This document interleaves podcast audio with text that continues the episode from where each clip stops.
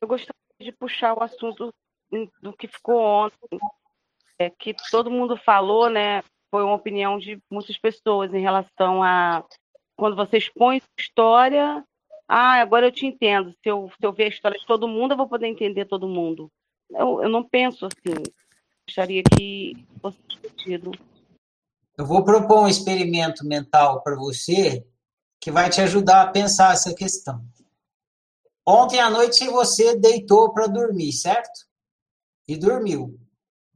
Aí quando você acordou de manhã, quem que você era? A Ana, certo? Então você deitou para dormir, você Ana, dormiu. Aí a hora que você acordou, você ainda era Ana, certo? Certo, então. Você não falou que está errado, é porque está certo. tá certo. Ah, esse é o começo do experimento. Então, agora eu te faço uma pergunta e eu quero que você responda. Por que, que você acordou e você era Ana? Porque não tem como eu dormir e acordar sendo outra. Por que não? Porque as minhas memórias não permitem que eu tenha memórias diferentes a não ser de eu mesma, a Ana. É por aí mesmo. Então, quem é que te fala, na hora que você acorda, quem é que te fala que você é a Ana? As minhas memórias. Exatamente, as suas memórias. Então, agora vem o experimento mental. Então, você dormiu, você deitou ontem à noite para dormir e dormiu. Durante a noite você perdeu todas as suas memórias. A hora que você acordar, a hora que você acordou de manhã, quem que você é? Não serei ninguém, não saber onde estou. Vai estar um vazio completo. Beleza. Isso colabora com a mesma conclusão do experimento anterior. Que você é a sua memória que vai dizer que você é a Ana, certo? É. Então, agora vamos para a fase 2 do experimento. Você acorda, você dorme de noite, e no meio da noite, a sua memória é trocada pela memória da Madonna. A hora que você acorda, quem é você? Madonna, maravilhosa, rica, sexy e um pouco mais velha. Muito bem. Vamos supor que a Madonna fez uma coisa que você não perdoa. Você, Ana, não perdoa. Você não perdoa o que a Madonna fez. Mas na hora que você dormiu, acordou e você tá com as memórias da Madonna, você é capaz de perdoar a Madonna? Sim, porque eu vou ter uma linha de raciocínio para compreender por que, que eu errei daquela forma, tive meus motivos e eu posso me perdoar. É exatamente isso que a gente estava dizendo. Quando você conhece o outro, claro que você não consegue ter a memória do outro, mas quando o outro se explica, fala por que, que ele fez aquilo, qual é a motivação, o que, que ele pensa, o que, que ele sente em relação às coisas, é como se você conseguisse ter a memória do outro. Aí você consegue perdoar o outro. Ah, tá. Não, mas isso não é uma manipulação? Não, isso é você tendo acesso a uma informação que você não tem como ter, a não ser através do diálogo. Entendi. É, esclareceu. Talvez seja eu mesmo que às vezes eu gosto de contar minha, não que seja mentira, é minha história triste no momento assim que eu acho propenso para conseguir alguma coisa. Aí a pessoa cede porque escutou a minha história triste. Ah, coitada, entendeu? Eu faço tá. isso achando que as pessoas também fazem. Aí já não é uma questão de contar ou não contar a história, tem a ver com a intenção. Se a sua intenção é Agora, manipular, então tem manipulação. Se a sua ah. intenção é se expressar, expressar e manipular não é a mesma intenção, são intenções diferentes. É, mas no caso lá do julgamento do filme, né, a intenção ali era dos advogados, né, pelo menos, era manipular. Exatamente, do advogado. É, não deveria ser, porque a profissão deveria ser trazer a verdade à tona, né? Mas os caras querem ganhar a qualquer custo, então eles começam a manipular. Agora, agora eu compreendi, agora ficou bom. Obrigada. Tamo junto. Eu, você e a Madonna.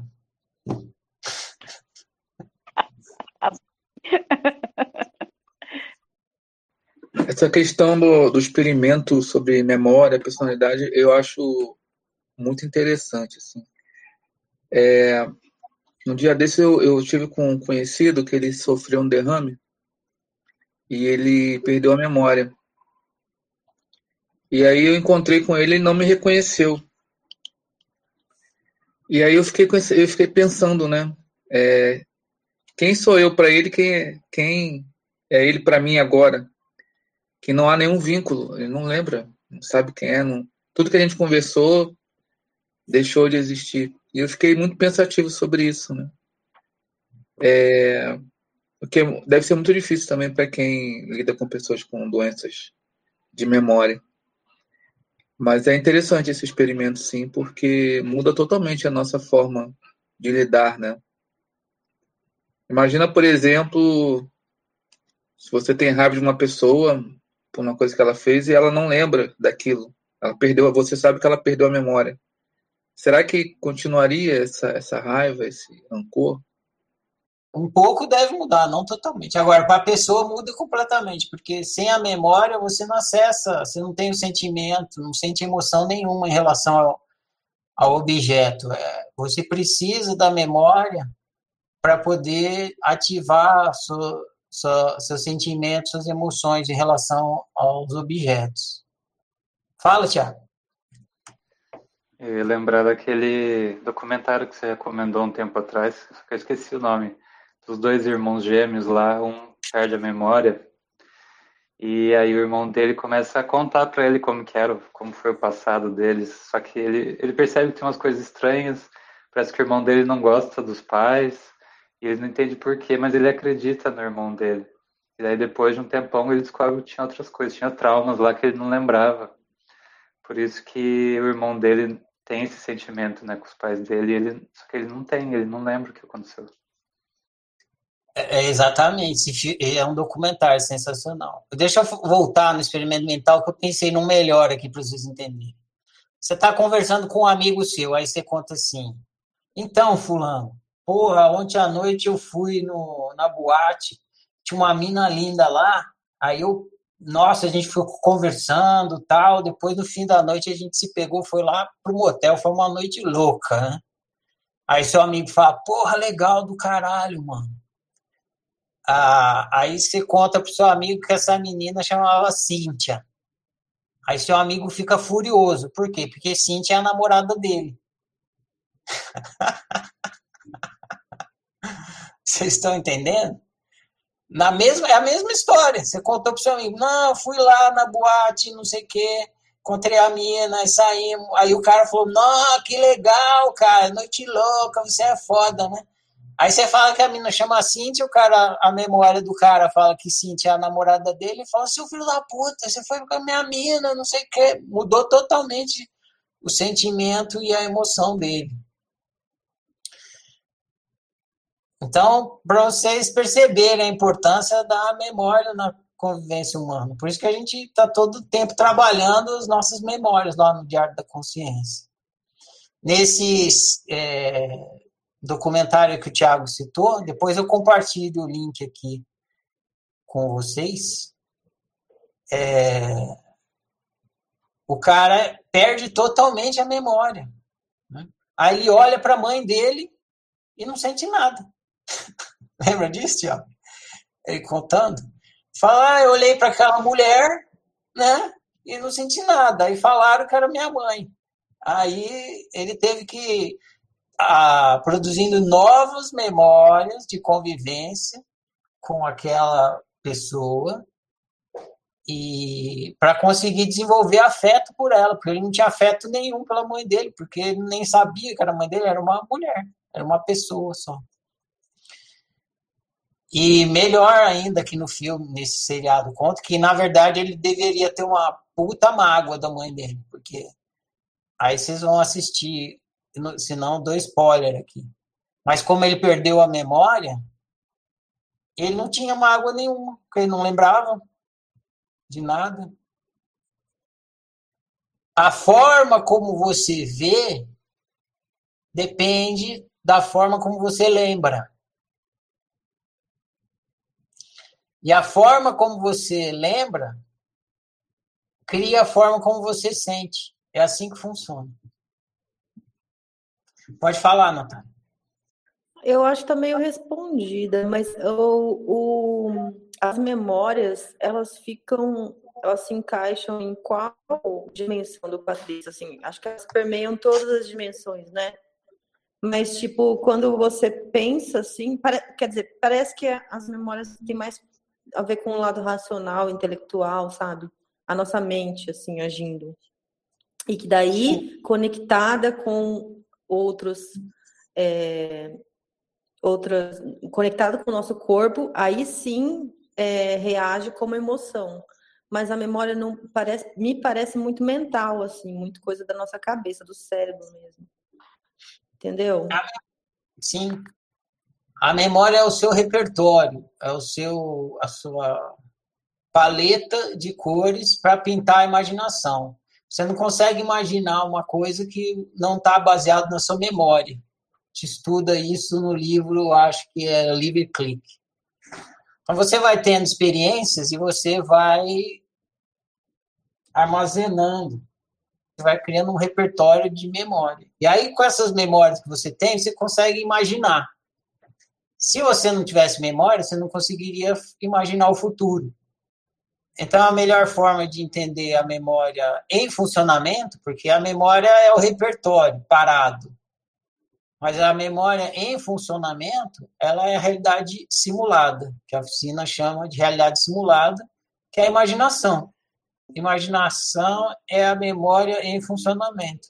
Aí, por isso que quando a imaginação vem, se você imaginar agora um leão na sua frente, você imaginar bem vividamente, você vai levar um susto e o seu sistema de defesa física vai tentar fugir do leão essa fuga do leão, esse, esse medo do leão, de que você vai ser comido, é uma coisa de unicidade física.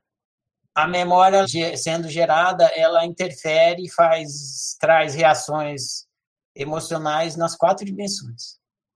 Sobre a questão da memória ainda, duas coisas que eu lembrei agora. Uma é, é você falou né, da questão do, de visualizar o futuro e tal. E tem também, é, dentro do relacionamento, os laços afetivos, que dependem muito dessa memória, né? Você pega o exemplo de pessoas que decidem 30, 40 anos depois conhecer os pais, e aí é muito difícil é, estabelecer um laço afetivo porque você não viveu com aquela pessoa e não tem memórias afetivas com aquela pessoa. Quer dizer, há um desejo de conhecer, saber de onde você veio, quem te, quem te gerou, mas eu acredito que é muito difícil criar um laço afetivo porque não tem essas memórias, né? De uma vida, assim como é com um primo distante, um tio distante que morre e você não sente tanto aquela perda. Esse é um detalhe. O outro é que a Natália falou e eu lembrei que a memória é um, é um significante, né? Porque eu acho que no livro Realidade Multimídia, você acabou de falar agora, que é simulada, é, é automático, né? Você não é, não dá significado imediato à memória. Ela acontece porque é traumatizante, né? Como aquilo que você fala que a realidade está o tempo todo imprimindo as coisas, né? Como se fosse uma fita. E aí depois há um significado atrelado àquela memória. É o que vai gerar toda uma reação posterior. Tanto que é possível ressignificar essas memórias, né? Quer dizer, a memória é significante e aí você dá o significado, tem esse arbítrio de dar esse significado. Se houver um trabalho, claro, nesse sentido. Exatamente. Realidade simulada é significante. Só que é, você tocou no ponto da produção das crenças. A frase é assim: viver é traumatizante. Né? O viver produz memórias. Memória é trauma. Quando você está tendo uma, está vivenciando uma experiência, e você está se traumatizando com aquela experiência, você pode estar tá tendo um trauma negativo ou positivo, né? Os dois são traumas. Você tem a experiência, e você, por exemplo, você vai comer uma uva. Se você come a uva e é horrível, você criou um trauma negativo, que é a associação da experiência de sabor com o significado horrível. Aí você criou uma crença. Uva igual horrível. Se você chupou a uva e achou uma delícia, você também se traumatizou. Você teve a experiência de uva, do sabor da uva, associada a, ao significado de delicioso. Então ficou essa crença, uva e delicioso. E assim a gente vai vivendo, né? produzindo um trauma atrás do outro. O viver é traumatizante. É todo o estudo do livro Realidade Multimídia. Mas é isso, se você não tem a experiência, você não vai fazer associação. Se não faz associação, não tem o não atrela o significado ou significante. Precisa ter a experiência para grudar um no outro, significado e significante. Aí você estava falando no começo de não, não gerar afeto, né, quando não tem a memória. Eu lembrei de um compartilhar com vocês o que eu lembro meio por cima de um conto da Lígia Fagundes Teles que chama Natal na Barca. É legal esse conto que é assim, resumidamente, a mulher entra no barco, é, é noite de Natal, ela entra num barco, é tipo uma balsa que vai atravessar da margem de um rio para outra margem. Vai fazer essa travessia. Na noite de Natal. E essa mulher, que é o personagem, ela entra assim e fica olhando para outra que está segurando um bebê. Aí ela está sentada de um lado, outro sentado do outro. Aí ela fica olhando para essa mulher que está segurando o bebê no, pleno, no Natal, né? Frio, tá meio frio assim. Eles fazem a travessia do barco, mas eles fazem a travessia do barco em pleno Natal com o neném. Aí ela pensa assim: eu vou lá conversar com essa mulher, né? Aí ela pensa de novo: não, não vou não eu não vou não, porque se eu for lá, ela vai me contar a história da vida dela, vai me falar dela, vai falar do neném, não sei o quê. E, e aí eu vou desenvolver afeto por ela e vai ser horrível. Aí ela fala, não vou, não vou, vou ficar aqui e vou deixar a pessoa lá. Aí no fim ela decide ir, né? Não, vou, vou sim. Aí ela vai. Aí começa a conversar com essa mulher, de fato, acontece exatamente o que ela pensou. A mulher começa a contar da vida dela e tal, então ela vai produzindo memória e significado, memória como toda vez que você ouve uma história. Aí vai, vai, vai. Daí ela percebe que o neném não se mexe. Ah, eu vou dar um puta spoiler aqui para vocês. Né? Vocês também não vão ler o conto, duvido que vocês vão ler o conto. Ah, aí ela percebe que o neném não se mexe. Aí ela olha bem assim para o neném, né? E aí percebe que o neném está morto. Aí corta o coração dela, né? Aí ela desce da barca e ela pensa, tá vendo? Eu não devia ter ido conversar com a mulher, né? Porque agora eu desenvolvi afeto por ela, fiquei com pena, com dó dela e tá? tal. Então é isso, se você não quer ter afeto por alguma coisa, não se envolva. Não, não conheça a história, não produza nenhuma memória a respeito daquilo, né? não tenha nenhuma informação. O afeto não vai acontecer, porque ele necessita da informação para acontecer. Ah, aproveitando, né, quem estava participando do Fiz Cinema ontem, a maioria de vocês estava, o Tony e, o, e a Cef, né, no começo eles não se conheciam. Eles eram estranhos um para o outro. Então, o que, que o Tony era para ele? O, Tony era um estorvo, o, o, o, para o Yes o Tony era um estorvo, e para o Tony o Yes era um, um estorvo também, lá no país dele, inclusive. Um estava é, estorvando fazer o trabalho, e outro estava estorvando é, a sociedade árabe, é, libanesa. Então, um era estranho para o outro, eles não tinham afeto nenhum para o outro, não tinha como ter afeto. Era quase como uma tábua conversando com uma parede, não entende? Né? Essa era duas coisas. Um era, um era coisa para o outro. Não eram dois seres humanos ali. Era uma coisa que estava me atrapalhando e outra coisa que está atrapalhando o outro. Eram dois estorbos. Aí eles foram convivendo, né? Um conhecendo a história do outro, aí um se colocando no lugar do outro e tal, igualzinho o Natal da marca.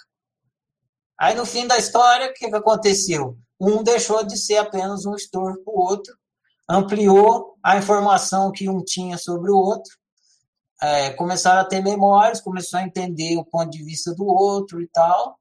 Aí veio outros sentimentos, e os caras acabaram se resolvendo. Olha aí, o milagre da informação. É interessante que você fala sobre é, essa coisa do afeto e afetar, né? Não quer ter afeto, não, não entra em contato, não gere memórias. Isso. E a frase clássica da oficina é: em realidade é tudo que você, que você experimenta, né? E aí a negativa disso é o que você não experimenta não é realidade. E a gente já falou sobre isso, né? Tipo, as pessoas que eu não conheço não existem. Então, é um negócio muito louco, porque a, dizem que existem né, bilhões de pessoas, mas para mim, não sei, não faz diferença. E aí eu fico pensando é, como a gente constrói né, esses afetos e como a gente, às vezes, traz para a gente uma desnecessidade de experiências também. Tipo, uma vez uma amiga falou assim: Ah, eu odeio chineses. É, ela deve ter construído né, uma, uma história, uma narrativa sobre uma nação que provavelmente ela nunca visitou e não sabe né, como é o povo como um todo. Mas ela conhece o cara da pastelaria. É, e aí tem essa questão da etnia que a gente falou né, sobre o filme, que, que faz parte disso. Ali, experiências antagônicas, mas as pessoas não se conhecem como indivíduos. Então tem todas essas dimensões também para para ser exploradas, né? É, uma vez também eu estava na, na padaria, um cara falou pro outro assim, é, independente do, de opinião, né, política, mas o cara falou pro outro assim, eu não vou tomar essa vacina chinesa. Você sabia que os caras comem animal vivo? Eles são muito maus. E aí você vê a linha de raciocínio, né? Pega uma, uma situação isolada, aquilo te afeta de uma forma negativa e você abrange né, aquilo para uma população.